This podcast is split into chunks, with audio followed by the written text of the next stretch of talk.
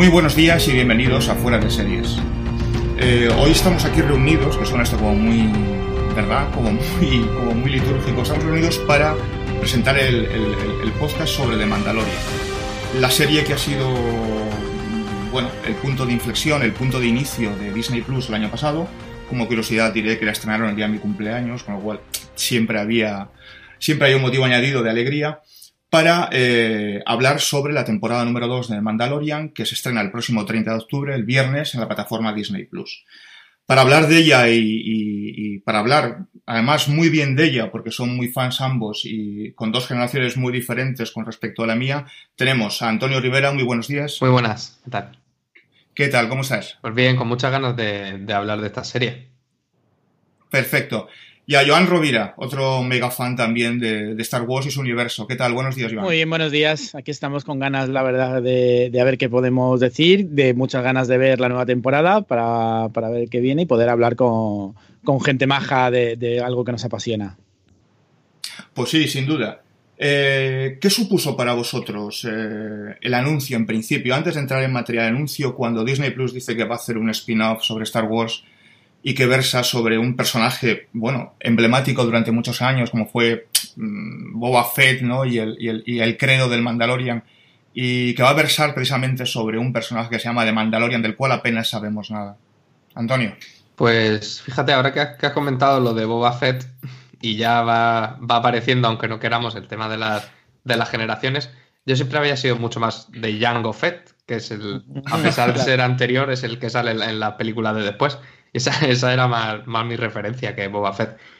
Pues para mí el anuncio de Mandalorian significó el poder disfrutar por fin en el ámbito de las series, que es donde yo me, me he movido más últimamente, de un contenido de Star Wars, porque más allá del, de las series animadas, que es lo, lo, poco que yo he visto y que tampoco las he seguido así con, con mucho ímpetu, pues era, era disfrutar de un contenido calidad cine, calidades de, de, de, contenido principal, digamos, del, del, canon cinematográfico.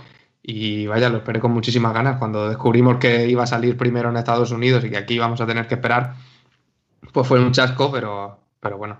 Un pequeño trauma que tuvimos que sufrir. Sí, sí pero además, en concreto para, para España, sirvió de, de, muy buen contenido de presentación para la plataforma de, de Disney Plus, que también fue un punto a favor. Joan. Pues la verdad es que por una parte bastante similar. Eh, después de todos estos años de, sí que haber visto a Boba Fett eh, y, que sea ese personaje emblemático, de haber visto los siguientes, cuando te anuncian una serie que pinta muy bien, que por fin, justo hemos visto animación, cosas la verdad es que bastante también buenas en animación, pero durante muchos años, sobre todo con ese universo expandido, se iba hablando alguna vez, ¿va a haber una serie? Pues se quedaba, pero claro, en este momento actual donde las series ya están marcando un poco todas esa, esas producciones, el pensar que se podía hacer una serie de calidad y luego pues Virto, pues la verdad es que anima bastante y sobre todo eh, como, como ese universo expandido que se estaba quedando de no se sabía dónde iba a ir con todo, con todo lo que tenían y todas las nuevas fórmulas, pues ver que una serie sí que puede dar contenido a eso, la verdad es que anima mucho. Yo no sé si recordáis eh, cuando aparece el tráiler por primera vez, o sea, cuando llega a los medios el tráiler, eh, yo lo vi tres veces seguidas. Porque, no, no, no, es broma, o sea, porque para mí era como una vuelta a la infancia. Es decir, o sea, era, era como una vuelta a la primera peli de, la, la, película, bueno, la película número 4 en la historia de la saga, pero la número 1 estrenada que fue, bueno, Star Wars, ¿no? La que todos conocemos como las galaxias. Pero, y era la sensación que acabas de decir tú, yo, decir, decir, estoy viendo cine en la tele. Bueno, que lo, vi el tráiler en el, en el ordenador, pero estaba, estoy viendo cine en la tele y voy a ver cine en la tele. Y eso a mí me pareció fascinante. O sea, no, me pasaba como a vosotros. O sea, por fin voy a ver eh, en, en, en, una serie, eh, en imagen real, una parte del universo de Star Wars que yo creo que no sabía de qué iba, ojo, porque intenté, y era complicado mantenerme, entre comillas, virgen hasta, hasta poder verla, ¿no? Y disfrutar de las sorpresas que te deparaba la serie. Pero era como decir, bueno, eh, tengo un universo, el universo de Star Wars que he vivido desde los 10 años hasta hoy, eh, al alcance de un, mando de televisión y para poder verlo. Era cine llevado a la pantalla de televisión, ¿os parece? Sí, yo la verdad es que, eh, además, lo que has dicho de, del tráiler, eh, no sé si a todos, a mí, eso que te llega al móvil, a varios de los grupos de WhatsApp, el tráiler, yo.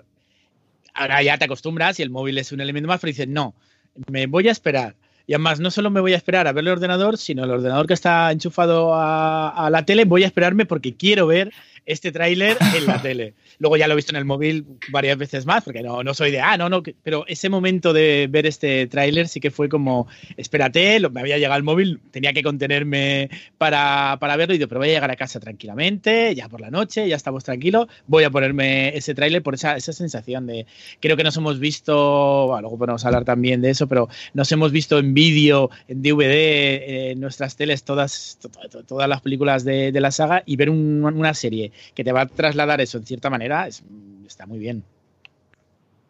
¿Y tú, Antonio? Pues sí, además. ¿Qué, qué, sensación te produjo? Fíjate que yo no fui un, un adepto de, Mandalorian desde el principio del todo. a mí no, no, no, me dio un colapso cuando, cuando salió el tráiler, incluso los dos primeros episodios. Y ya a mí, para mí fue creciendo con, con, el, con los capítulos y ya acabada la temporada me, fascinó y me, pareció un, productazo.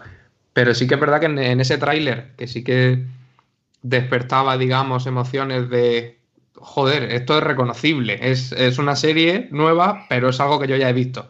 Pues sin embargo ahí ya había esos momentos de western, que de los que luego hablaremos si queréis, y que yo creo que es lo que ha diferenciado a Mandalorian del resto de contenidos de, de, de la saga. Ajá. Vamos a entrar en materia con, bueno, el Mandalorian todo el mundo sabe que es un spin-off de, la saga de Star Wars, naturalmente, que está ubicada cronológicamente entre, entre lo que sería entre la sexta y séptima, si no recuerdo mal, es decir, lo que es entre el, fin, el fin del imperio y la llegada de la nueva orden, ¿no? En ese, en ese impasse cronológico.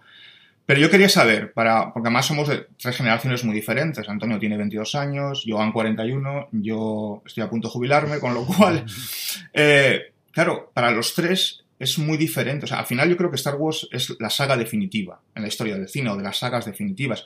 Yo no voy a decir que sea la mejor, porque podríamos entrar en un debate largo, larguísimo, pero desde luego quizás la que más relevancia tiene con el paso del tiempo y que ha, permanecido ¿no? en la retina de todos. ¿no? Desde el año 77 que se estrena la primera película hasta el 2019 que se estrena la última, la novena, bueno, pues, pues no hay un fenómeno que tenga un parangón, ¿no? yo creo que en la historia del cine. Entonces, desde ese ámbito, desde, ese punto de vista de la edad, desde tres generaciones diferentes, ¿qué supone para vosotros? Antonio, tú que eres el más joven, vamos a empezar por ti. Sí, para mí es. Vaya, sé que lo has dicho. Yo creo que es la, franquicia de cultura popular definitiva. No, no necesariamente tiene que ser la favorita de todo el mundo, pero en cuanto a expansión en el tiempo, a las distintas generaciones y los distintos momentos sociales a los que ha tocado y que ha que ha marcado para siempre eh, con, el lanzamiento de las distintas películas. Los, contenidos transmedia, cómo se ha expandido en cómics, en videojuegos, en no sé qué. Y además, yo creo que pasa una cosa muy guay con, la Guerra de las Galaxias, por lo menos a mí me pasa, que es que todos tendremos nuestra. De, de las tres etapas, digamos, de, la, de lo que es el canon cinematográfico, todos tenemos nuestras primeras películas de infancia y las primeras películas cuando ya somos un poco mayores y ya, y ya son las que miras con un ojo crítico, digamos. Porque para mí, en el tiempo, las que yo más he analizado y a, las que más vueltas les he dado han sido estas últimas, las de las de Rey y Finn y, Kylo Ren y tal. Pero las que recuerdo de mi infancia, que tengo unos recuerdos pues, casi inconscientes, ¿no? Tengo como imágenes, son de las de la, amenaza fantasma, el ataque de los clones y el, y la venganza de los Sith. es, muy guay porque eh, sientes como que te ha ido acompañando a lo largo de tu vida. Pues imagínate yo que mm. tengo 52 tacos, o sea, que la vi con 10 en el 77.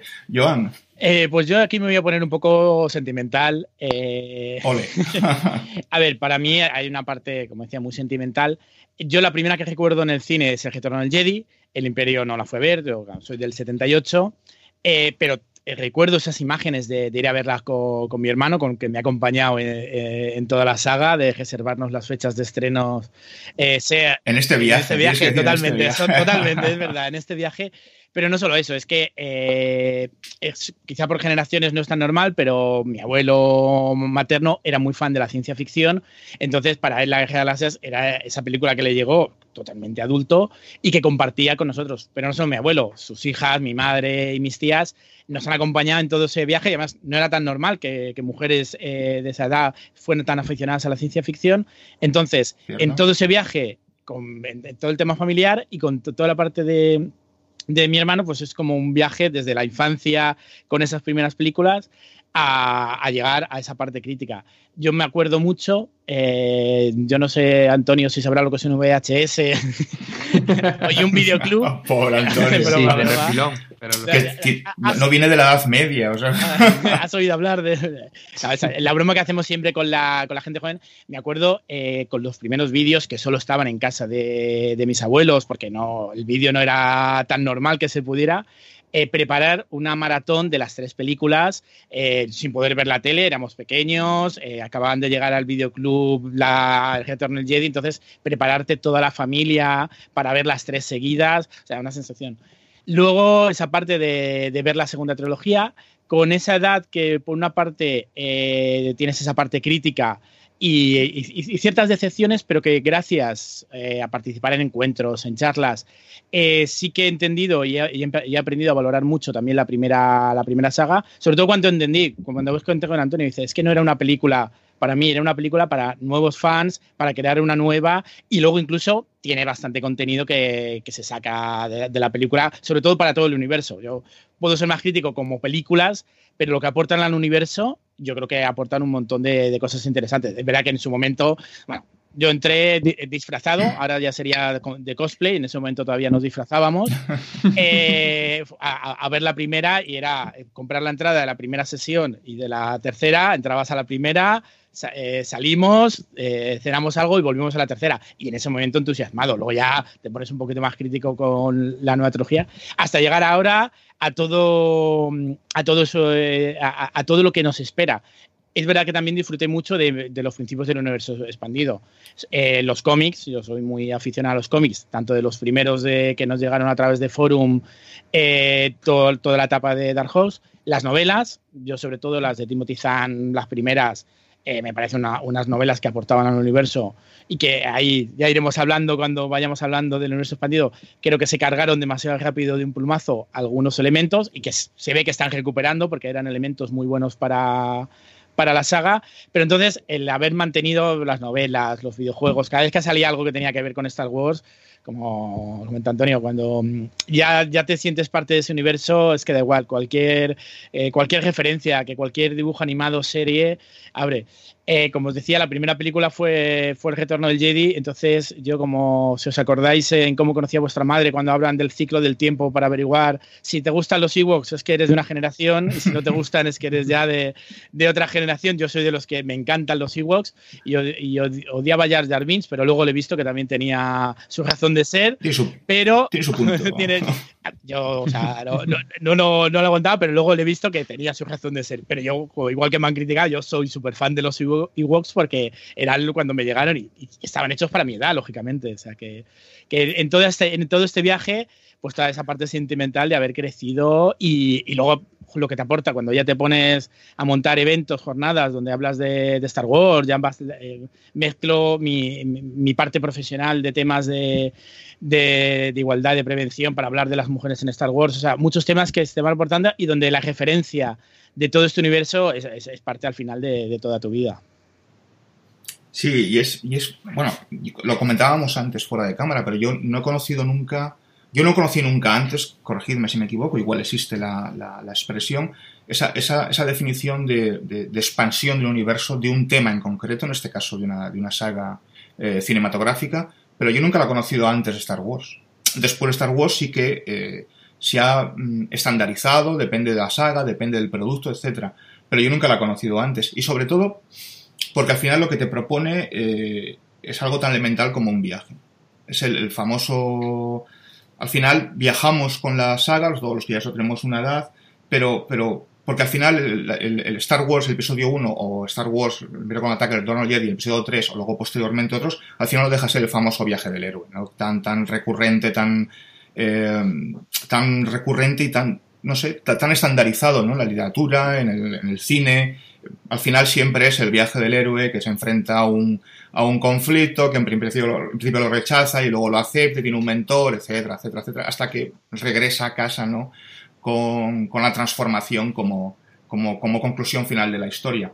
En cierto modo a mí me ocurre, o sea, yo cuando fui al cine por primera vez, yo no recuerdo, sé que estuve en el cine porque era mi cumpleaños también. Uh -huh. En España se estrenó el 7 de noviembre del 77 y mi madre nos llevó a mí y a unos amigos a, a ver Star Wars, claro, porque era el, el, estreno.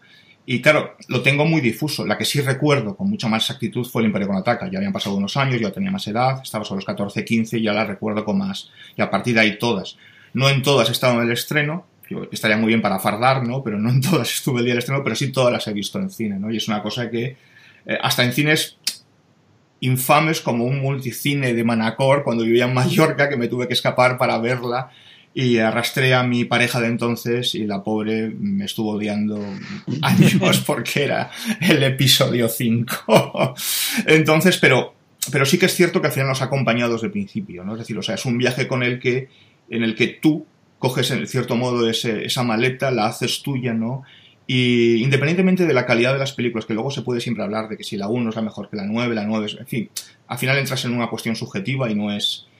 Y, al final a cada uno nos gusta lo que nos gusta, ¿no? Y, entronca con lo que más nos apetece y con lo que más disfrutamos. Pero en cualquier caso, yo no... Hoy, fíjate lo que te digo, después de salir muy cabreado del episodio 9 el año, el año pasado, el 2019, eh, no prescindiría de ninguna.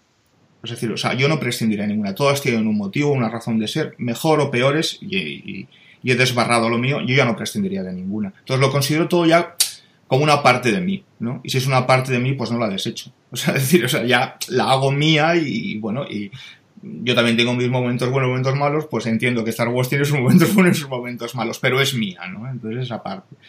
Bueno, esto como introducción, que nos ha llevado 20 minutos, que no está nada mal, eh, vamos a entrar en materia, si os parece. Es decir, al final, el viernes que viene, el día 30, se estrena la segunda temporada de Mandalorian en Disney Plus. Pero claro, vamos a retomar un poquito qué ha supuesto para nosotros, qué nos ha dicho, qué nos ha producido ¿no? la, primera, la primera temporada de, de Mandalorian estrenada este año aquí en España. ¿Cómo la recibisteis? ¿Qué, qué, qué, qué, os causó? ¿Qué, ¿Qué os removió en el estómago? Empiezo yo. Antonio, Joan, como queráis. Yo porque no siempre empieza Antonio.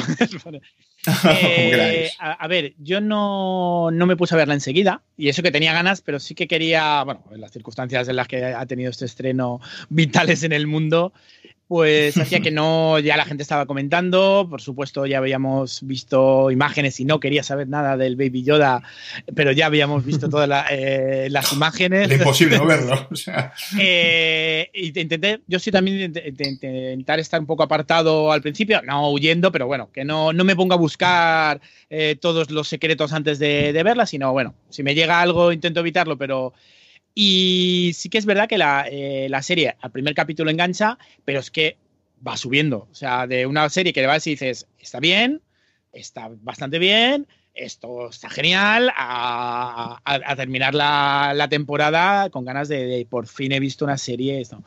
Eh, se ha hablado mucho, ya, ya lo habéis comentado, es, ese estilo de, de western, que además es donde yo creo que acierta mucho. Eh, a ver, ya lo hemos hablado un poquito por encima y se ha hablado tanto de lo que hace la Guerra de Galaxias primera, es eh, lo que hace George Lucas muy bien es coger western, samuráis, eh, o sea, todo lo, todos universos y meterlo en un espacio que no era común como la fantasía y la ciencia ficción, ya podremos debatir si solo es fantasía si solo es ciencia ficción, y, no, y nos mete esos, esos personajes, un personaje de western como Han Solo, un, eh, unos samuráis, y aquí yo creo que es lo que he visto, dice, me estás contando algo que antes me lo habrían contado con otro tipo de serie, otro tipo de película, que podría haber funcionado bien o mal, pero es que has conseguido contarme un estilo de, de, unas tramas más típicas de otros ambientes y las has metido en este universo de una manera fabulosa.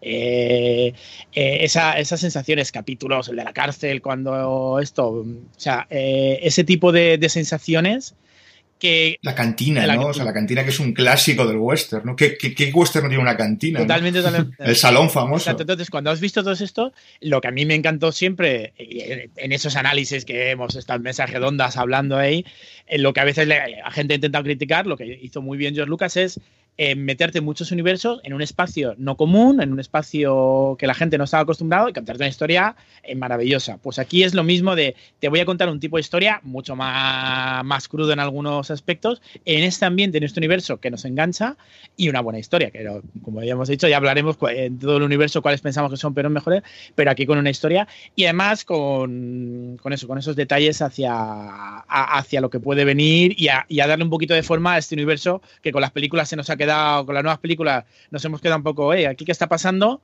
Eh, pues aquí tienes unas ganas de, pues venga, cuéntamelo desde aquí. Si las pelis no me ha quedado del todo claro, cuéntamelo desde, desde esta serie que me apetece mucho la historia de, del Mandalorian, pero me apetece mucho saber del universo que, que, hay en estos años. Antonio. Sí, yo creo que lo del... Para mí, por lo menos, lo del western ha sido el, el, el valor principal de la serie. Sobre todo porque Sí es cierto que ya estaba presente en, el resto de películas, aunque en la trilogía de los de principios de los 2000 estaba un poco más, más difuso, porque, pero también porque cada, trilogía o podríamos considerar incluso Mandalorian como, como uno de esos puntos en, en, la saga, porque las trilogías como van compactas, cada una tiene su... Perdona, perdona Antonio, eh, Giancarlo Espósito dijo que están mm, trabajando en la tercera y cuarta temporada. Con lo cual no vas descaminado por lo de la trilogía o cuatrilogía. Sí, sí, por eso te he interrumpido, perdona. Sí, sí, sobre todo porque yo siempre lo he visto como que cada bloque, digamos, de contenido de, Star Wars tiene un, leitmotiv y va, va, con ello a tope, ya sea la soap opera o el melodrama, y en este caso es el western, y no solo es con esos con esas reminiscencias que ya metía George Lucas más a modo de pastiche o de, digamos, de como de referencias, sino que aquí tenemos la, estética del western, pero tenemos los tempos narrativos del western y los paisajes increíbles y abrumadores del western. Yo creo que, que está muy, muy conseguido y que ahí ayudaba mucho el Ludwig Goransson, si lo he pronunciado bien, que no que, hace una música increíble y, de nuevo profundizando en eso, mezclando los, los, sonidos más clásicos de, de instrumentos de viento con sonidos eléctricos de sintetizador, están todo el rato jugando a, esa fusión. Y, a mí eso me, cautivó. Por otro lado, no, diría que me decepcionó, pero me sorprendió y al final fue para bien que fuera tan episódica, porque yo sí que esperaba antes de verla, claro, no tenía ni idea. Un arco, claro, que fuera un arco continuo a lo largo de la temporada, pero conforme me fui acostumbrando a que cada semana tuviéramos este caso de la semana o esta batalla de la semana que también es muy, es muy de western, de llegar a una aldea, pacificarla y el pistolero es más. Y conforme me fui acostumbrando me, pareció genial y, una muy buena manera de aprovechar ese lanzamiento semanal eh, en estos tiempos de, atracones. Nos, nos pasó, eh, a mí yo tuve esa impresión, ¿eh? pero claro, una vez que, la vi completa, o sea, no a medida que iba avanzando semana tras semana, ¿nos pasó en cierto modo eh, que os, por muchos motivos, no solo por referencias, pero que la historia en sí, que ese, que ese, todo, el, todo el trayecto que hace de mando, ¿no? Del capítulo 1 al capítulo 8, ¿no os retrotrajo en cierto modo a Star Wars a la, a la, original? ¿No os pasó? A mí me pasó. No sé si es una cosa muy personal mía o, simplemente es una, una sensación que, que, se puede compartir. A mí me, me produjo un retroceso a ese primer capítulo, o sea, el primer capítulo, vamos, al número 4, quiero decir. ¿eh? ¿No pasó en cierto modo que al final era una especie, como si Luke Skywalker, Luke Skywalker, perdón, se eh, fuera, Mandalorian, mejor dicho, fuera una especie, una suerte de remedo, una suerte de, de trasunto, en este caso, de, de, Luke Skywalker? Pues fíjate, a mí me no, no me llevó a eso también porque la primera trilogía en la que tengo menos presente y es el, no puedo evitar pensar menos en ella que en las demás, pero sí es cierto que, yo creo que son tipos de héroes distintos que también responden a, a, contextos distintos dentro de la saga, porque en esa en esa resistencia del, de la primera trilogía no encontramos el universo lleno de, de cazarrecompensas, de buscavidas, de, de malandrines que encontramos en, en Mandalorian. En el, en el, en el, en el Imperio Contraataca tienes ah, las escenas en las que buscan, ya aparece Boba Fett, aparece el IG-88, Aparecen algunos bounty hunters, ya. Sí. Pero quizás no de manera tan, tan, tan, tan presente como puede estar en Demandal. Sí, pero en, en- en- en aquellas películas los protagonistas eran unos héroes claros. A mí siempre me da la Sin sensación duda. de que había dos bandos muy definidos, aunque por alrededor eh, pudiera haber cazarrecompensas, pero el- el- el- en el mundo de Mandalorian yo al menos lo he sentido como que, como que est- están en esa transición de la, de la incipiente, re- una incipiente re- república que todavía no se ha llegado a democratizar del todo, que todavía no hay ley, y es como una- especie de mundo dis- disgregado en el que no solo es que el protagonista no quiera ser héroe del todo, sino que es que si eres bueno del todo te matan. Y, y entonces todo, Sí. está todo lleno de personajes grises que ninguno es del todo fiable. A mí me, me- me parecen héroes más oscuros que los del, los del principio. Yo, eh, un poco lo has dicho antes, el esquema y del que es difícil huir es el viaje del héroe, porque además George Lucas lo tenía claro, eso ya se, se ha escrito Sí. mucho, que cuando hizo la trilogía eh, la- lo tenía claro, pero ese esquema, aunque George Lucas lo que hizo es, mm, es que lo voy a seguir casi al pie de la letra, pero es que ese esquema lo tenemos. Entonces, eh, yo sí que ese viaje lo noté, es verdad que no, no tan, no, no tan no lo puedes comparar tanto con la yo no comparo tanto con la trilogía clásica ni con cualquiera pero esa sensación de viaje que, que va a hacer el protagonista sí que la tienes. Y, pero eh, todavía me acuerdo cuando con la nueva trilogía, yo eh, de esas charlas que preparaba siempre era en vez del viaje del héroe, al tener a Rey, era cómo cambiaba el viaje de la, de la- de la heroína y estaba siempre esperando el último capítulo porque digo, hasta que no termine el viaje no quiero, no quiero analizar todo, todo ese viaje. Y yo creo que aquí nos va a pasar un poco con The Mandalorian.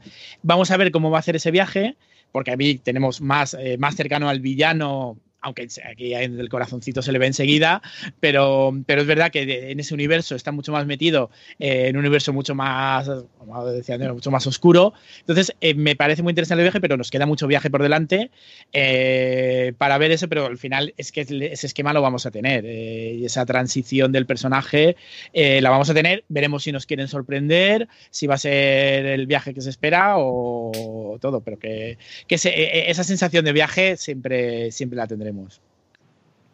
¿Qué, qué, qué os sorprendió más de la primera temporada? Si tuvierais que destacar un momento o un par de momentos, decir algo que dijeras, "Jo, que al margen, de, no sé, de lo que sea, de la historia, interpretación, de personajes secundarios, tramas, subtramas, etcétera, etcétera. ¿Qué es lo que dices, "Mm, lo quiero volver a ver? O sea, lo paro y lo vuelvo a ver, o, o acaba el capítulo y lo vuelvo a ver de nuevo. ¿Qué fue aquello? A mí el, el capítulo del santuario, no recuerdo si se llamaba así exactamente, pero es un, el, el capítulo en el que van a un pueblo que vive tranquilo hasta que vienen los, los droides en busca del, bueno, del, del chiquillo. Porque él se, The Child, porque lo llaman The Sí. Child, concretamente. sí, Mando sí. viene con un, con un rastreador y, y me pareció que, que condensaba muy bien y muy rápido eh, esa idea de que el, el héroe, aunque intenta hacer el bien, va arrastrando tras de sí inevitablemente la destrucción y por eso él, al acabar el capítulo él decide que tiene que irse, que no se puede quedar allí, aunque ahí podría tener una vida de paz porque sabe que seguramente le va a fastidiar la vida a los demás solo, solo por ser quien es. Y porque ahí también yo creo que es uno de los momentos de la temporada, quitando el final a lo mejor, donde hay más despliegue de medios. Porque sí que, sí que es verdad que también con este rollo austero del western, de los, los duelos con dos tiros, se habrán dejado su dinero, pero no fardan de ello. Yo- a mí me pareció que no había grandes, grandísimas secuencias de acción, o por lo menos llenas de, de efectos especiales. Y en ese momento sí que hay una batalla muy chula con los, con los droides, estos gigantes caminantes. Los ATSTs. Además, en la noche que todo está iluminado por las llamas y tal. Me pareció un, un momento en el que se, se soltaron la melena y quedó muy bien. Pues, a ver, mm, varios momentos, como he comentado antes, a mí el capítulo de la fuga de la cárcel de preparar, ese, es ese es un ritmo de capítulo que, que me gustó mucho. Eh, por supuesto, cuando están encerrados casi al final de la temporada, os- rodeados de, de los soldados, esa sensación de western y de.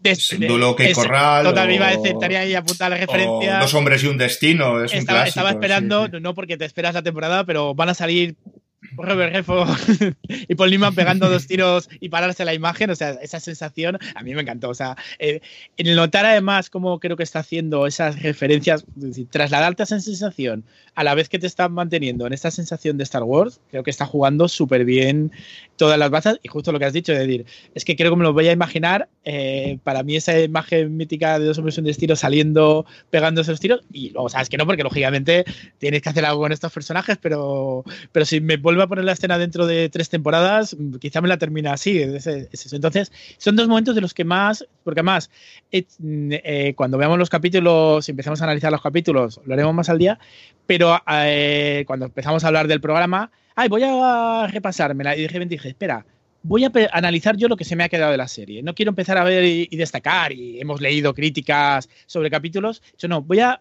para este, sobre todo esta primera charla nuestra, voy a quedarme con esas sensaciones. Que luego a lo mejor eh, a veces tengo con las sensaciones personales de verte el capítulo a la una de la mañana y un capítulo estupendo, estás agotado y ahora lo vuelvo a ver y me apasiona más que cuando lo vi la primera vez. Pero ahora mismo esos dos capítulos son los que me acuerdo que viéndolos me, me, me, mantuvieron enganchado y esas escenas me, mandaron a, a, tantas referencias que me, que me encantó.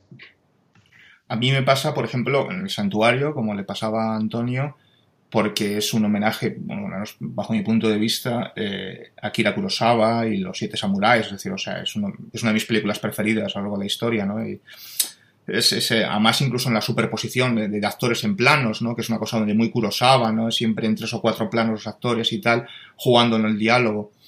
Me encanta el último capítulo, ¿no? Porque al final es western puro y duro y porque sabes que tienen que escapar, porque sabes que va a haber segunda temporada, naturalmente, tienen que escapar y que alguien va a morir, en este caso, bueno, pues pobre, el, pobre droide, el IG-11 es el que, el que se sacrifica por la causa, ¿no? Me gusta mucho. Pero hay una cosa que me encanta a lo largo de toda...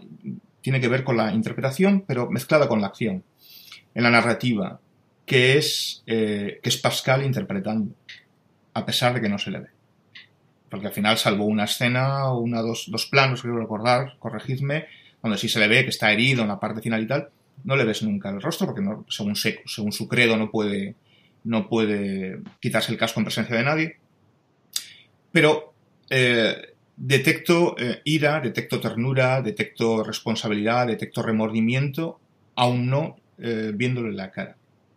En cómo trabaja la acción corporal, el cuerpo, y cómo está dirigido, porque yo creo que en todos los capítulos hay un montón de directores, ya lo sabéis, que, fueron un montón de directores diferentes, todos, la mayoría muy fan de la, de la saga Star Wars, pero tienen un acierto brutal con él lógicamente también hay mucha parte, por, mucha, mucha parte propia, es decir, del, propio Pascal, ¿no? Pero eso, me, encanta esa sensación de, decir, me está transmitiendo ira sin poder verle el rostro. Me está transmitiendo ternura, ¿no? Sin poder verle el rostro, a pesar de que es un mercenario, un bontijante, bueno, un mercenario, es un cazarrecompensas y tal. Es decir, y, y eso me produjo mm, eh, fascinación a lo largo de toda la historia. Es decir, o sea, cómo detectaba en cada momento qué pasaba por su, por su cabeza sin poder verle los pómulos, la cabeza, o sea, la, cara, la boca, los ojos, etcétera, ¿no? Me parece algo fascinante. Fascinante cómo te puede llegar a, impactar una actuación de ese tipo. No sé qué os pareció a vosotros, no solo de Pedro Pascal, sino sí, sí, pues, Carl Withers, que es uno de mis actores de los años 80 eh, favoritos o, el propio Nick Nolte cuando hace cuando interpreta a Quill, ¿no? Es decir, tanta modifica, no sé, es decir, no sé qué os pareció a vosotros eh, esa, interpretación o el propio el propio Child, el propio Baby Yoda. Es decir, que vale, que es un muñeco, lo sabemos todos y tal y sabemos que es pero pero no os produjo esa sensación. Yo por lo que comentas, eh, esa sensación sí que la tuvo de cómo este personaje transmite, porque además en alguna conversación con gente, es, todos hemos visto los stickers graciosos cuando te ponen Darth Vader, en vez de poner el emoji de sonriente enfadado, pones Darth Vader igual, todas las caras de Darth Vader. Cuando a veces hemos hablado de que con las diferencias. Aquí yo creo que hay mucho más, mucha más interpretación, pero eh, estabas comentándolo y te, acuerdas de, lo que transmite Darth Vader cuando está a punto de eh, estar el emperador eh, machacando a Luke y esas miradas y con la misma cara te transmite Darth Vader. Y aquí lo que consigues en toda una serie, como tú has dicho muy bien, transmitirte un montón de cosas con la misma cara de, Boba Fett, de Jango Fett y de, Mandalorian, pero ves un personaje totalmente totalmente distinto. Y eso está esto. Sobre los actores y actrices en general, yo, como estas cosas que me dedico eh, mucho de, analizar las mujeres en, el cine, eh, a mí el personaje de Cardón me, me, apetece mucho saber por dónde va a tirar y creo que, que puede aportar.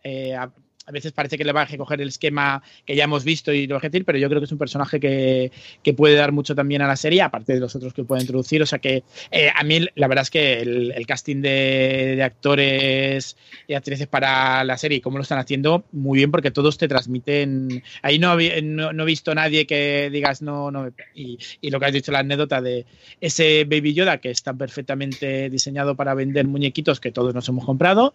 Eh, eh, pero que es. Como no por otra manera. Pero eh, siendo ese esquema, lo que me, espera de ese personaje me apetece mucho. No, no solo es un vende muñecos, que, que, lo es, lógicamente. A ver, eh, es parte de. No, no, no de Disney. Lo que, lógicamente, Lucas ya, ya consiguió hacer todo ese universo expandido también a, través de los muñecos.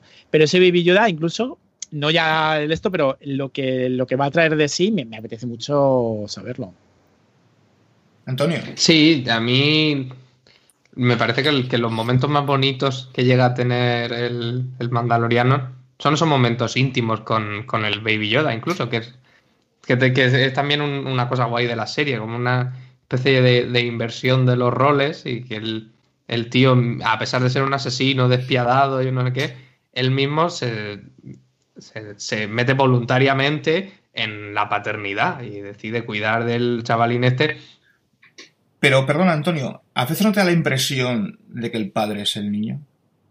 Un poco, porque es cierto que es el, que le, salva las castañas muchas veces. Yo sobre, eh, en ese análisis, como yo sí que me voy mucho a ese viaje del héroe, no sé cómo van a jugar porque en el fondo, en el viaje del héroe, esa figura eh, que le sirve de guía, que suele ser el, mago, eh, Obi-Wan, todas estas cosas, la va a jugar y la está jugando en cierta manera. El Baby Yoda cuando luego está es esa figura que hay que proteger y él está jugando esa parte paternal hacia el Baby Yoda, pero el Baby Yoda también está haciendo esa parte de guía. Y ese elemento que cambia un poco el esquema clásico del viajero me está gustando mucho cómo lo pueden enfocar, porque es va a ser su guía hacia, bueno, va a ser su guía y la siguiente temporada quizás deciden cambiarlo todo, pero te da esa impresión de que va a ser su guía, pero eh, él también ves que va a ser esa figura paternal que también tiene que hacer un poco de guía de ese, de ese Entonces ese contraste me, gusta mucho.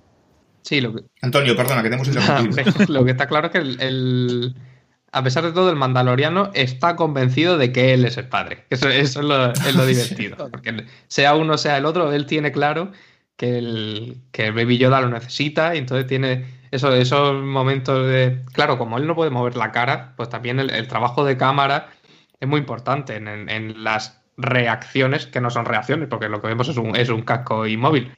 Pero en esos contraplanos de la cara del mandaloriano mirando a Baby Yoda que ha hecho alguna trastada como de ¿Qué voy a hacer contigo, hijo mío? Ya me ha quitado la bolita. y yo creo que, en esos momentos íntimos es, cuando, cuando la interpretación de, Pascal luce más. Sí, yo lo decía, esa interrupción que le, que le he hecho a, Antonio, porque, claro, al final el, el, el Chai tiene 50 años. Claro, 50 años en su raza, es, lógicamente, pues es, niños pequeños, teniendo en cuenta la, la, edad que tenía Yoda, ¿no? Naturalmente, pues es un niño. Pero claro, tiene más años que los que tiene el personaje de Pedro Pascal. Es decir, al final, por eso, si tiene 50 años, que lógicamente es otro baremo en la cronología de las razas, pero hay momentos en los que, eh, eh, no sé, te, da la sensación de que no sabes quién cuida de quién. ¿No? Es decir, y que, y esa, alternancia en el, en el cuidado, en, en, la responsabilidad para con, otro, para, para con el otro, me parece muy bonita me parece muy acertada. Me parece que va jugando un poco y, es, y, genera muchísima expectativa en el espectador, ¿no? en el que está viendo y tal, y genera muchísima expectativa. Entonces me parece muy acertado. Bueno, ¿qué me contáis de referencias o anécdotas, sobre todo referencias al universo? Por aquí hay que hablar de universo Star Wars y dejarnos de, de chorradas y chimpum. Es decir, ¿Qué os parece? Porque tiene, mm, que yo recuerdo un montón, pero bueno, seguro que ya sabéis que hay mega fans, mega fans, mega fans que, que en cada escena sacará una referencia, yo no me acuerdo de tantas, pero lo que está claro, y eso es una cosa que sí se lo leía a John Favreau, el, bueno, al final fue el showrunner y uno de los autores de los guiones y tal, es decir, que iban a trufarla. La serie la iban a trufar de referencias eh, mm, algunas super veladas, porque yo he visto alguna cosa en internet que he dicho, o sea, yo esto lo puedo ver 100 veces y no me hubiera caído en la cuenta, palabra de honor, y otras muy evidentes, ¿no? Que están a flor de piel. ¿Cuáles os han gustado? ¿Cuáles os han dicho, jo, estamos de nuevo? Estamos de nuevo en Liza, estamos de nuevo en el ajo, estamos de nuevo en Star Wars. Antonio, voy a empezar por ti. Pues yo, fíjate, también es. Tiene que ver primero porque a lo mejor no soy demasiado avispado y porque me propuse ver la serie como algo independiente. Entonces, no, el, juego de estar buscando en cada rincón a ver lo que aparece, que es, algo que otras series, si me lo piden, yo, Stranger Things la veo prácticamente con, microscopio. A ver, los, botes de Coca-Cola del año 80 y no sé qué, que aparecen. Pero esto me lo quería tomar de, otra manera. Así que algo que a mí me, parece muy guay en, de todos los contenidos de la saga y que además atraviesa toda la saga es el, tema del, droide. El droide acompañante, que también es, siempre hace un poco como de escudero, ¿no? Siempre, es el Sancho Panza del, protagonista. Y este droide IG-11, que estamos haciendo un poco de spoilers, pero bueno, sale dentro de unos días la segunda temporada, pero que tiene un final tan bonito y tan noble en esta primera temporada, eh, me, pareció un buen complemento porque yo soy fan de todos los droides de todas las películas. Siempre, hasta del de Rogue One, que si no me equivoco es este, este droide borde que parecía un poco Sheldon Cooper por momentos. Hasta a, ese lo quiero muchísimo. que yo me, quedo con, esa nueva muesca en, en, la galería de los droides. Joan. Pues por una parte parecido. Tú sí tiraste de, tú sí tiraste de prismático. No, no, no. No, no. te voy a decir que justamente no quise tampoco tirar. En eso estoy totalmente de acuerdo con Antonio. Eh, yo que sí que me gusta todo el universo, pero claro, me falta tanto por ver, porque como has dicho, hay fans del fan del fan del mega fan, que el, que las coge al vuelo y el que la ve 10 veces y, mira 200... Con libreta y hoja este, ¿eh? o sea... Yo me, he dejado llevar eh, y además estaba pensando, y seguro que, noté alguna, pero no eh, razas, estas cosas de, de, personaje, el tipo de soldado que es ella, cuando habla de a qué soldado me está, me está haciendo referencia. Eh, pero son más de incluso de no cogerlas, de, de quedarme con ganas de esto. ¿Quién era? Moz Gideon. Este cuando. O sea, todos esos es como. Me apetece eh, saber eh, todo, pero no me he metido y, ni, me acordaba en todo momento de, de, cuál era. El Android de los gigantes sí que te hace. Tiene que estar, o sea, compañero Android de la saga tiene que estar. Y como he dicho un poco antes, a mí la referencia directa, que la conocíamos antes del Baby Yoda, eh, es una referencia que me hace gracia porque me levanta muchas, eh, muchas dudas y mucho interés. Porque, porque es la, la, referencia de qué van a hacer con esta. Y luego, por supuesto, es que está yo ya, como dice, no quiero más referencias. Ya tengo a, a Boba Fett, a Jango Fett para ya tengo a esto. A partir de ahí no quiero más referencias. Es, el universo de que siempre nos ha faltado de saber qué, pasaba alrededor de estos cachas recompensas y ahora ya les empezamos a coger forma. Y quiero saber sobre todo de ellos. Todas las relaciones, seguro que ahora te digo cuando vea el primer capítulo, venga, venga, voy a picarme y me pondré a buscar blog y webs para, eh, para ponerme al día con todas las referencias. Pero he, he, intentado apartado, ¿eh? o sea, no he querido ponerme así y las que me saltaban en el momento no, no, no impacto. Sí, yo, eh, el tipo de soldado que era ella, tal, estos entonces son los que. Eh, algunos sí que me ha despertado algo de interés, pero no, no ha sido una sensación de voy a con todos los esto. Me lo voy a tomar, quiero este universo y ya lo iré, ya lo iré digiriendo como te metas eh, a buscar en internet mm, referencias de Star Wars en Mandalorian, acabas te supone el divorcio. O sea, es, vamos así literalmente. Yo sí cuando veía la serie, no a mí no me gusta escudriñar, o sea, no me gusta estar, no, me, gusta disfrutar de la serie, sea esta o cualquiera o película y tal. Ves algunas súper evidentes, ¿no? O sea, que las, las tienes muy presentes y tal. De todas formas, mm, hay una cosa clara, en Galería Disney, dentro de Disney Plus, que es la, bueno, es una especie de making of que se han hecho sobre la serie, referencias, tecnología, música y tal. Hay un capítulo que es básicamente referencias y puedes ir desgranando, ¿no? Pero, como decías hace un momento, el fan del fan del mega fan, el que, el que vive en Tatooine, ya no vive en una ciudad, vive en Tatooine o en Coruscant y tal, es, hay, hay, verdaderos locos que son capaces de eh, hacer milimetrizar, no sé si existe el verbo milimetrizar, plano por plano, frame por frame, para poder sacarte referencias. Lo que está claro, y eso sí que lo suelo escuchar a John Favreau en, en, esta, en, este, en este Gallery Disney sobre Mandalorian, es que tenía muy claro que iban a trufar toda la serie de repente Star Wars por, por motivos más que obvios. Al final es un spin-off, naturalmente, de Star Wars, ¿no? está claro. Pero porque era una manera más de homenajear la, la, el proyecto inicial, la labor inicial de George Lucas con, con, la saga, con, la primera película y, por ende por toda la saga, ¿no? Y entonces es, es precioso. Yo, eso, por lo que decías, es que eso es lo que yo creo que hace muy bien y seguro que lo, los megafans lo cogerán, pero yo esa sensación de me estás hablando del universo, porque noto esas referencias, aunque no me las conozca, noto que estoy en este universo que quiero estar, pero con un estilo totalmente distinto y con una historia que no es típica. No, yo pienso que sí que es típica porque eh, Star Wars siempre te ha querido contar otras historias en su universo, pero es lo que hace muy bien. Dice, tú te notas en el universo en todo momento con referencias, aunque no las pilles, dice, esto tiene que ver con Rebels, esto tiene que ver con no sé qué, aunque no me lo haya visto, sé que tiene que ver Ajá. con universos y por eso me siento en casa. Vale, vamos a la segunda temporada, que la tenemos ya a tenemos la Razor Crest de chapa y pintura arreglando ya prácticamente para poder despegar a pasar la ITV y nos, vamos a en breve. Es decir, ¿qué esperamos? ¿Qué, qué, intuimos que va a suceder? Yo no he leído nada, ¿eh? O sea, palabras, o sea, no, no, no, quiero saber nada. Quiero llegar otra vez virgen. Quiero que me cuenten, me sorprendan, quiero empaparme de ella. Pero en ese anhelo personal, a la hora de verla, a la hora de sentarte y verla y disfrutar capítulo, capítulo, semana tras semana, viernes tras viernes, ¿qué esperáis? ¿Qué intuís? ¿Qué os, qué os gustaría que sucediese? Pues yo. Joan, tú mismo. O Antonio, ya que se han lanzado tú. Yo Venga. quisiera que, que, continuara esta, este aire que tiene de, de frontera, de territorio comanche. Que, que me, me, parece muy interesante porque es cierto que en Star Wars muchas veces tienden a a plantar una película o un spin-off entre dos trilogías para contarte lo que pasa ahí en medio. Y en, en, The Mandalorian tenemos también un poco eso. Y está muy bien contado, cómo se ha desintegrado un sistema político y la transición no es al otro, no es directamente, no es el hombre medieval que un día se acostó y se despertó y, era el hombre de la edad moderna. Hay una transición y hasta que todas las piezas encajen, aquí cada uno va a lo suyo y, y, quiero que sigan con eso. Quiero ver más de la rivalidad con el villano potente que ya al final de la temporada hemos, nos han presentado y que ya sabemos que, que va a seguir dando vueltas por ahí. Ya le hemos visto el sable, que suena un poco raro. El sable, el sable oscuro. Sí, sí, sí. Cuidado. Y es, ahí va a haber un, un antagonista muy, muy potente, que además es Giancarlo Esposito, que el pobre hombre siempre hace el mismo personaje, pero lo hace muy bien.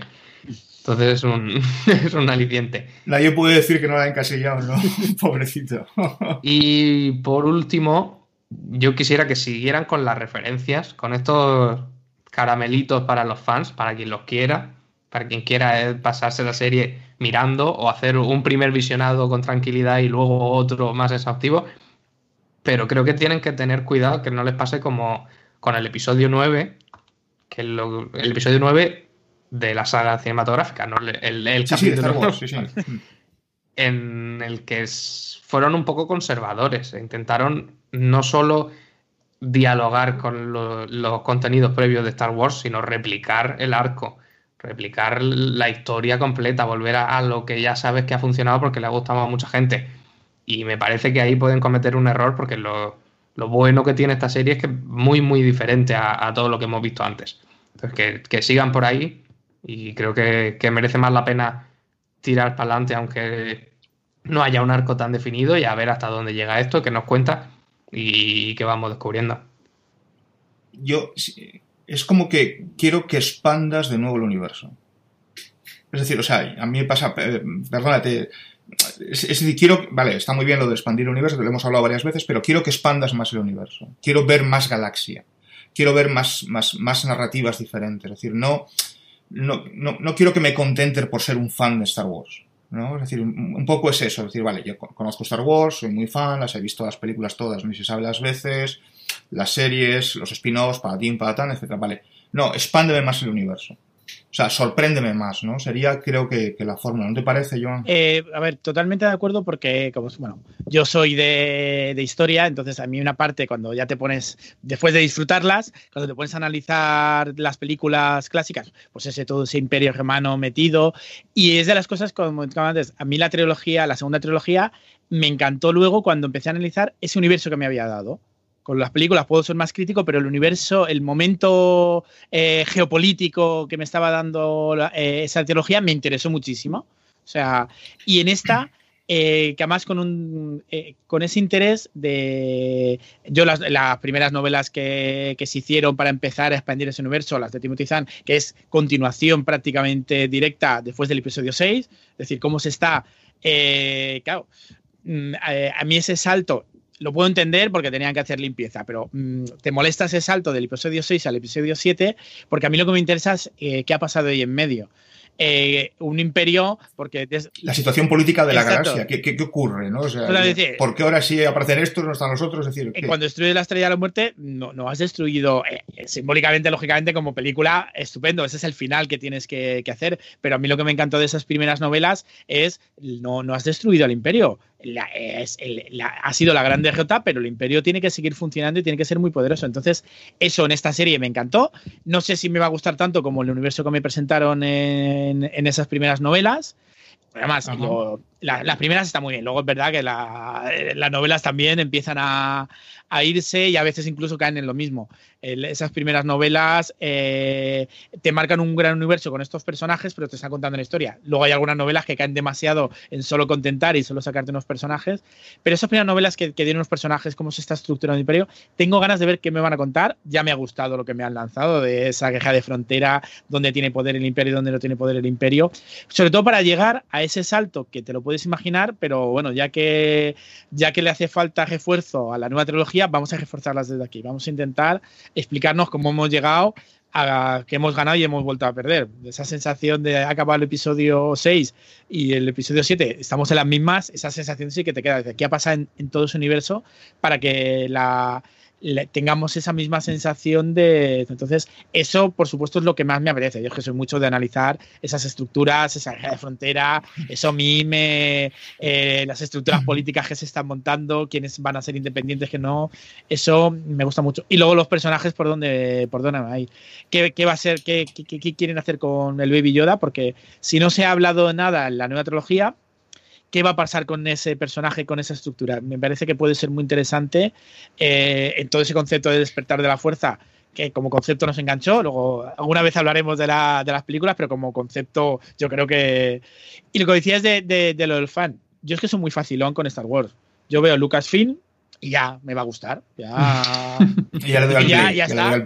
Y yo, justo el episodio 1, 2 y 3, yo empezaba la sintonía y ya Luego ya te pones a analizar, te pones crítico y tal, pero que yo soy fácil, yo con esos detallitos de verme que estoy eh, en casa con mis amistades, yo con eso ya tengo bastante. Entonces quiero que lo mantengan, quiero verme que estoy en, en mi ambiente y si se quieren pasar, mientras no me rompa la narrativa que me están contando, es decir, no te, no, te molestes demasiado en contarme cosas por, para contentar solo al ultra fan, que oye, que estupendo que, que, yo soy este fan, pero yo, yo en eso soy fácil, yo con oír, eh, con ver el letrerito, yo ya entro, yo ya estoy entrando ya, y, ya me va, ya me va a enganchar. A mí, aparte de lo que habéis comentado, y me sumo eh, a, me sumo a vuestras inquietudes, a vuestras apetencias, eh, me apetece ver eh, dónde, les, dónde les lleva el viaje, lógicamente hay Yoda ya de mando, pero también con la presencia de Cara y de Griff Cargo. Es decir, que, creo que van a tener una relevancia, creo, tengo una sensación mayor de la que han tenido todavía en la primera temporada. Entonces quiero ver ese cuarteto que imagino que algunas veces se separará y otras veces se unirá, quiero ver dónde me lleva. Pero al margen de la situación política en la galaxia, porque claro, se nos queda un poco cojo, ¿no? Es decir, o sea, desaparece el imperio mm, eh, eh, entre la sexta y la séptima película de Star Wars y tenemos una nueva orden, un nuevo imperio que se llama la Nueva Orden, es decir, ese, trasiego, ese, tránsito, quiero saber qué es lo que ha ocurrido con él, ¿no? Y creo que eh, Mandalorian es una buena oportunidad para planteártelo, para explicarlo, para, para recrear, ¿no? para expandir de nuevo. Y yo creo que esto de expandir el universo lo vamos a utilizar muchísimo en todos los episodios de podcast, pero eh, para, bueno, pues, para ponerte en contexto, ¿no? para contextualizar y saber muy bien a qué atenerte. ¿no? Eh, luego por ahí, lo único que sí he leído, antes comentaba, no he leído nada, pues me llegó, bueno, lo escuché más que, más que oír, fue Boba Fett está vivo. Eh, porque, bueno, eh, se contrata el mismo actor que interpretó a Boba de Django, es decir, eh, para la, temporada número 2 de Mandalorian, con lo cual, claro, en este momento los mentideros y los conspiranoicos afloran como, como las setas en otoño. Entonces, claro, Boba Fett está vivo, es lo único que no lo leí, es cierto, sí que lo escuché por la radio, y bueno, ¿creéis que estará vivo? ¿Creéis que es un que es un acicate o que es una motivación añadida para captar fenómeno fan. ¿Qué pensáis de eso? De que Boba Fett, porque al final Boba Fett nunca se le vio morir. Es decir, que yo recuerde, si no recuerdo mal, creo que no murió. Es decir, creo que no aparece el cuerpo como tal. No, no, se lo traga, se lo traga y ya está. Se lo traga, es decir, hay una máxima en el cine, ya conocéis, de que si el muerto, o sea, si el cuerpo no aparece muerto, es que mm, no tiene por qué estar muerto. Entonces, ah, bueno, ¿creéis que, que aparecerá Boba Fett de alguna otra manera? A ver, yo creo que pinta, yo tampoco, había leído y lo mismo, no quiero saber si es va a ser que quieren contar algo antes, después, eh, que eso también puede ser, que quieran contarte algo previo, tampoco hay, el actor ya han pasado años, pero tampoco han pasado para que pueda contar algo previo que tenga que ver con todo el credo de los Mandalorian. Eh, tiene más pinta de que, que, que dejan sacarlo pero no lo sé, porque yo si lo hacen bien, es decir, eh, a mí como fan me encantaría ver a Boba Fett, pero espero que me lo cuenten bien, es decir, si no ha muerto, que sea, que, que me guste saber cómo no ha muerto y cómo escapó. Eh, creo que en el universo expandido yo no me acuerdo, pero sí que eso ya estaba puesto en algún sitio que él escapaba, que no, que se escapó de, que no, no estaba digerido del todo o alguien lo había contado, no me acuerdo exactamente porque esa, de, esa parte no me, al menos no leí nada, pero que sí que me sonaba que en alguna historia eh, sí, que, sí que podía estar vivo. Bien, si no me si no me estropea esta narrativa que me están dando, vale. Si es muy forzado, a lo mejor, como he dicho, no, bueno, pues no me gustará tanto como otras cosas, pero, pero me encantará ver a Boba Fett. Yo en un momento cuando dijeron, dice, va a ser que van a contar algo de previo que tenga que ver alguna relación de Boba Fett con mando en esto, o lo que quieren es contarme que él va a ser el encargado de buscarlo y va a ser una batalla épica entre los dos. Posibilidades hay, o que nos quieran sorprender y, y, cojan al actor para hacer de otro mandaloriano y ya está, y solo quieran hacer un guiño. Ahí hay posibilidades, hay muchas, pero bueno, ya veremos. Antonio. Sí, mientras esté bien integrado en, la narración, yo creo que puede ser un, buen, buen, buen aliciente. Además, no es un, cameo cualquiera o no es una aparición cualquiera, es una puerta abierta muy interesante para contarnos más sobre este credo de los, de los mandalorianos, que no, sé, no recuerdo si se explora mucho más en, en otras películas o en otros con otro contenido, pero no tenemos ni idea y, parece que es algo muy serio porque en la, temporada de Mandalorian ya hemos visto que es ese grupo de personas que vive bajo tierra, que tienen un sentido de la comunidad y de la pertenencia extraño porque cada uno va, por su lado, pero en el momento en el que el, protagonista lo, necesita, han acudido a su ayuda. Tenemos e, ese sistema de, como de ascenso, digamos, que, que no entendemos del todo cómo funciona. A, nuestro protagonista le han dado un, jetpack con, honores, es una cosa rara. Entonces creo que, si hay relación con, con todo ese, ese colectivo puede ser muy interesante contarlo. Totalmente, es que justamente eso, si es esa relación para hablarme de, los mandalorianos, estupendo. Si es solo para hacerme una batalla épica, me gustará, ¿eh? Yo, como he dicho, pues, estupendo la veré, pero si es para contarme más, me, pero creo que puede estar muy bien. Al final es, eh, corregidme, ¿eh? pero hablo de memoria naturalmente, que yo recuerde, salvo el, el credo de los Jedi, el único credo, ¿no? O prácticamente el único credo al que alude el, universo Star Wars, que yo recuerdo de memoria, ¿eh? o sea, igual hay alguna cosa más pequeñita y tal que se me puede pasar, pero salvando el credo de los Jedi, que no, no, no, entro en que sea una religión, ni muchísimo menos, ¿no? Pero bueno, un colectivo. un credo, un colectivo y tal, pero salvando de los Jedi yo creo que es el único. O de los pocos. Es decir, o sea, desde luego no hay una especie, no hay, no hay, no hay referencias, no sé si siquiera veladas en algún momento dado, a, a deidades, en religiones, creencias, más allá de, en este caso que yo recuerdo, insisto, Mandalorian gracias a, a la serie, al, el credo de los Mandalorian gracias a la serie, y el credo de los Jedi a lo largo de las nueve películas, ¿no? Vemos que yo, al menos que yo sepa o que recuerde. En las novelas sí que encuentras alguna otra cosa y tampoco yo las recuerdo bien. Pero es verdad que se quedan mucho Ajá. más marginales porque además tampoco se desarrollan. Son de repente la aparición de unos personajes en algún planeta con una. que sí que notas que intenta contarte eso y esto. Pero de esta manera yo creo que es el que pueden desarrollar como ese eh, justo ese credo distinto y que, y que te lo permite.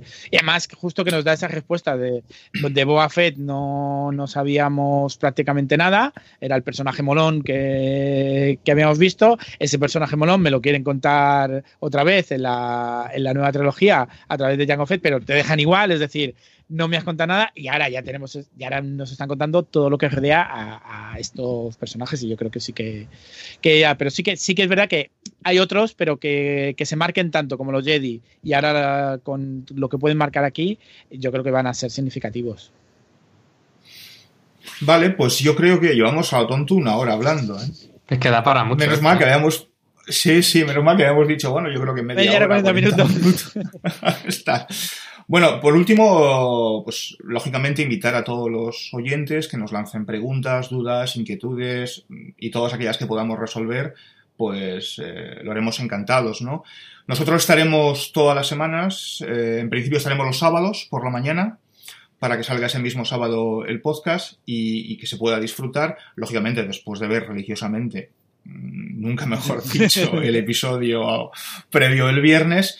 Y por mi parte nada más, eh, quería agradeceros tanto a Antonio como a Joan, muchísimas gracias por, por, por, por acompañarnos, por hacer este rato más agradable, por disfrutar del universo eh, Star Wars y, y, y, bueno, y simplemente despedirnos hasta la semana que viene. Antonio, pues un placer. Eh, un, pl- Como un placer, siempre. gracias a ti. Porque para aquellos que no lo conozcan, eh, para mí es una de las plumas más precisas y preciosas en, fuera de series. Yo lo leo siempre con...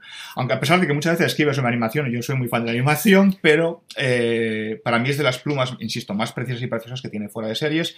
Joan, eh, mega fan donde los haya, eh, te agradezco enormemente que hayas estado participando y os agradezco, a los dos naturalmente, eh, este viaje que vamos a hacer durante ocho sábados más gracias a, nuestro universo preferido que es Star Wars. Gracias a ti por, por esto.